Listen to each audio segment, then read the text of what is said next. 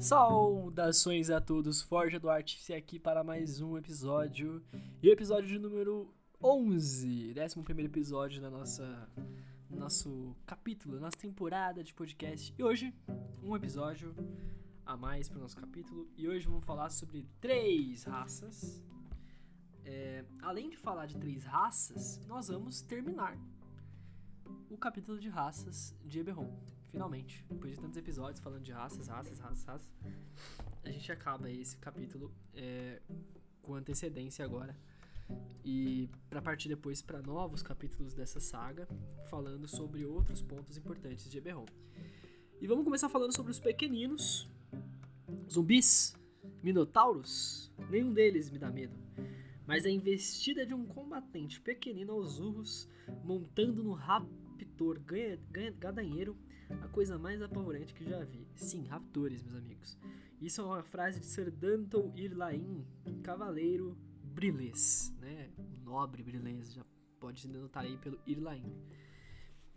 E os pequeninos, eles de, de Eberron, né? Eles vêm lá do leste de Corver e muitas das suas tribos nômades ainda perambulam pelas Campinas de Talenta. Se vocês estiverem no mapa, Campinas de Talenta. O aparecimento de Dracos Sinais entre os pequeninos estimulou sua lenta migração por Corver, espalhando seus serviços como curandeiros e também estalajadeiros à medida que os primeiros humanos também migravam pelo continente. Hoje encontra-se pequeninos em toda Corver, fazendo bom uso de seus talentos característicos. Os pequeninos pé ligeiros são a subraça mais difundida, então se for fazer um, pense aí nas subraças pé ligeiro principalmente nas Campinas de Talenta. Mas encontram-se robustos em praticamente todas as comunidades da raça. Então, se você quer fazer um robusto, não, não elimina-se a possibilidade, tá bom? É, os talentanos ali, né, que migraram por Corver na companhia dos seres humanos, acabaram muito parecidos com os humanos, investir, agir, costumes. Seus primos que permaneceram nas Campinas de Talenta não poderiam ser mais diferentes. Em sua terra natal, os pequeninos são nômades que percorrem as vastas campinas montados em dinossauros. Sim, meus amigos, dinossauros domesticados. Os poucos pequeninos talentanos que viajam pelo continente não disfarçam que são peixes fora da água.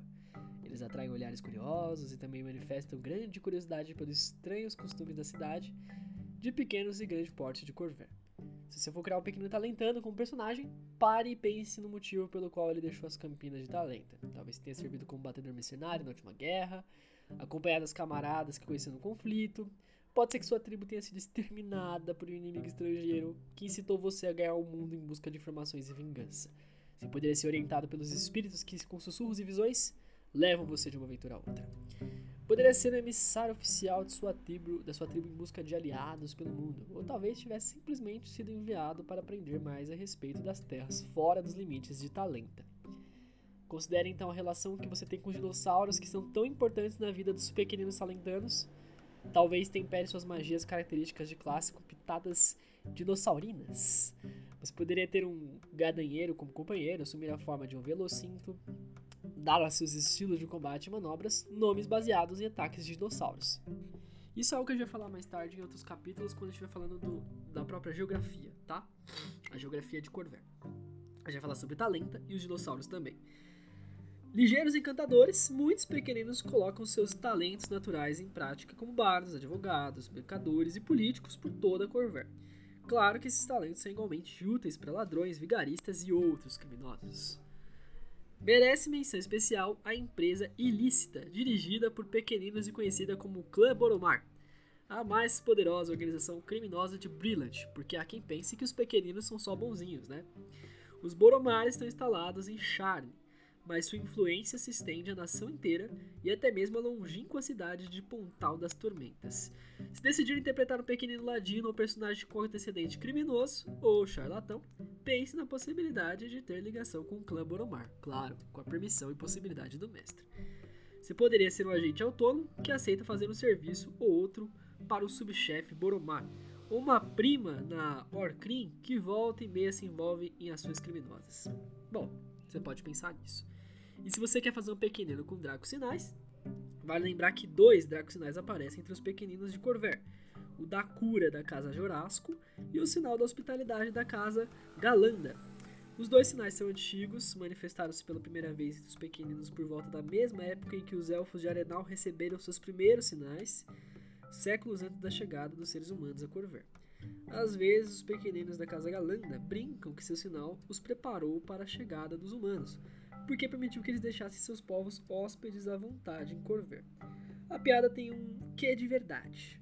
Os serviços prestados pelas duas casas de pequeninos também possibilitaram a disseminação da humanidade pelo continente. Afinal, hospitalidade e cura tão essenciais. Com seus poderes relacionados ao abrigo e alimentação, o sinal da hospitalidade foi uma bênção para os primeiros nômades pequeninos, mas agora permite a Casa Galanda administrar as melhores estalagens, hospedarias e tavernas. Se é uma hospedaria e taverna boa, com certeza a Casa Galanda está por trás disso. O sinal da cura, do mesmo modo, sempre foi uma bênção para os nômades e colonos expostos às imensidões selvagens e perigosas, e a Casa Jurássico ainda emprega técnicas de cura, tanto mágicas quanto mundanas, para cuidar da saúde de seus pacientes em toda a Corver. E aí, gostaram dos pequeninos? Pensam em fazer um? Se sim, vale a pena pensar que tipo de pequenino ele é, se ele é das cinco nações, se ele é de talenta, se ele tem um traco sinal da Casa Jurássico ou da Casa Galanda, quais os interesses dele, se ele conhece dinossauros, se ele é bonzinho, se ele é do mal. Bom, isso vai deixar com vocês. E agora passando para outra raça, os Tiflins, ou Tiferinos na tradução maravilhosa de Dungeons Dragons aqui no Brasil. Se vocês estão pensando em fazer um Tiflin, devo lhes avisar que ele é tão raro quanto um Draconato, talvez ainda mais. Então, leve em consideração que não é uma raça tão comum assim e tão benquista em Eberron. O chefe que os lidera perguntou Tuel. O que sabemos a respeito dele? Seu nome é Katrak Mel. Ele inspira uma lealdade formidável naqueles bárbaros, quase um fervor religioso. É um demônio? Acho que não. Os Gashkala o chamam de Sakvanahak. A tradução seria algo como afetado pelos ínferos. Um erudito carne cunhou o termo intífero, ou tiferino. Acho que ele é uma mistura de ser ínfero e mortal, mais salvador que divindade. Dos Welfrans e o Senho, salvador para eles, perdição para nós. James White, Forja do Dragão. Os tiferinos raramente aparecem nas cidades de pequeno e grande porte de Corver. Boa parte deles vivem na margem da civilização. Muitos tiferinos são filhos das tribos necrófagas, os bárbaros que vivem no deserto dos demônios. Isso aí, The Demon Wastes. Esses tiferinos são afetados pelas forças ínferas confinadas sobre o deserto. E as tribos os consideram abençoados. Se seu personagem for um desses tiferinos, por que foi que você deixou o deserto? Talvez estivesse destinado a cumprir um propósito maligno? Quem sabe ser o avatar de um sucerano aprisionado e agora está fugindo dessa sina? Outros tiferinos são definidos não por poderes demoníacos ou diabólicos, mas pela influência dos planos corrompidos pelos seres ínferos. Esses tiferinos poderiam ter nascido em zonas de manifestação, onde um plano exerce influência sobre uma região. Os tiferinos planares são singularidades, muitas vezes vistos como estranhos, mas não necessariamente malignos. E por fim, a Herdade Venenosa, uma cidade-estado escondida no extremo oeste de Droan, é povoada por tiferinos. Esses tiferinos descendem de magos sarlonenses menores que fizeram acordos com poderes tenebrosos, sendo que os senhores da Herdade são bruxos e magos poderosos. A Herdade Venenosa não mantém contato significativo com as cinco nações, e poucos sabem que ela existe. Seu personagem poderia ser um emissário exilado de lá, ou simplesmente um aventureiro apelido pela vontade, impelido pela vontade de ver o que é além das fronteiras de sua terra natal. Bom, os tiferinos não apresentam Draco Sinais, então se está pensando em fazer um tiferino com Draco Sinal, pode tirar o cavalinho da chuva. E é o que nós temos sobre ele. É sério, literalmente o que a gente sabe sobre os tiferinos é isso. Não muito, ainda menos do que os dragonatos. Então você está pensando, lembra que se você for da herdade aí, venenosa, com certeza de um lugar misterioso, exilado, assim como você. Tempos atrás, havia uma mulher chamada Jess.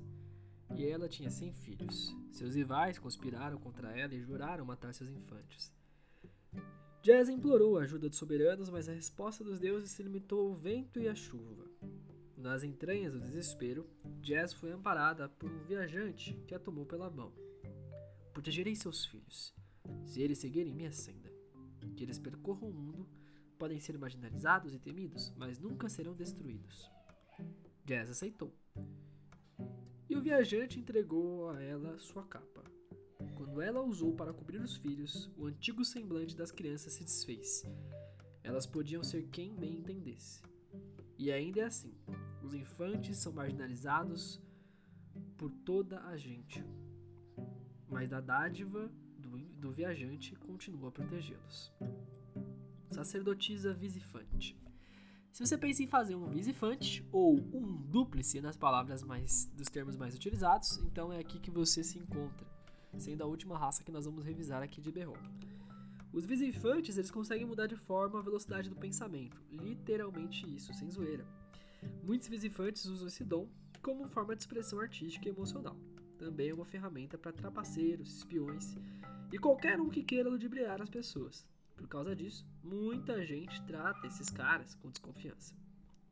Os visifantes vivem nos mesmos lugares habitados por seres humanos. A questão é que se eles realmente sabem, os humanos, que eles estão lá, porque eles vivem trocando de face. Quando ele nasce, ele se vê numa dentre três possíveis situações. Alguns são criados em comunidades estáveis, onde não escondem sua natureza e tratam publicamente com as pessoas que o cercam.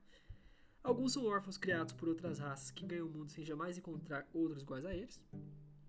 Outros, esses casos mais específicos, são de clãs nômades de vizinfantes espalhados pelas cinco nações. Famílias que se escondem e escondem sua verdadeira natureza das uniformes.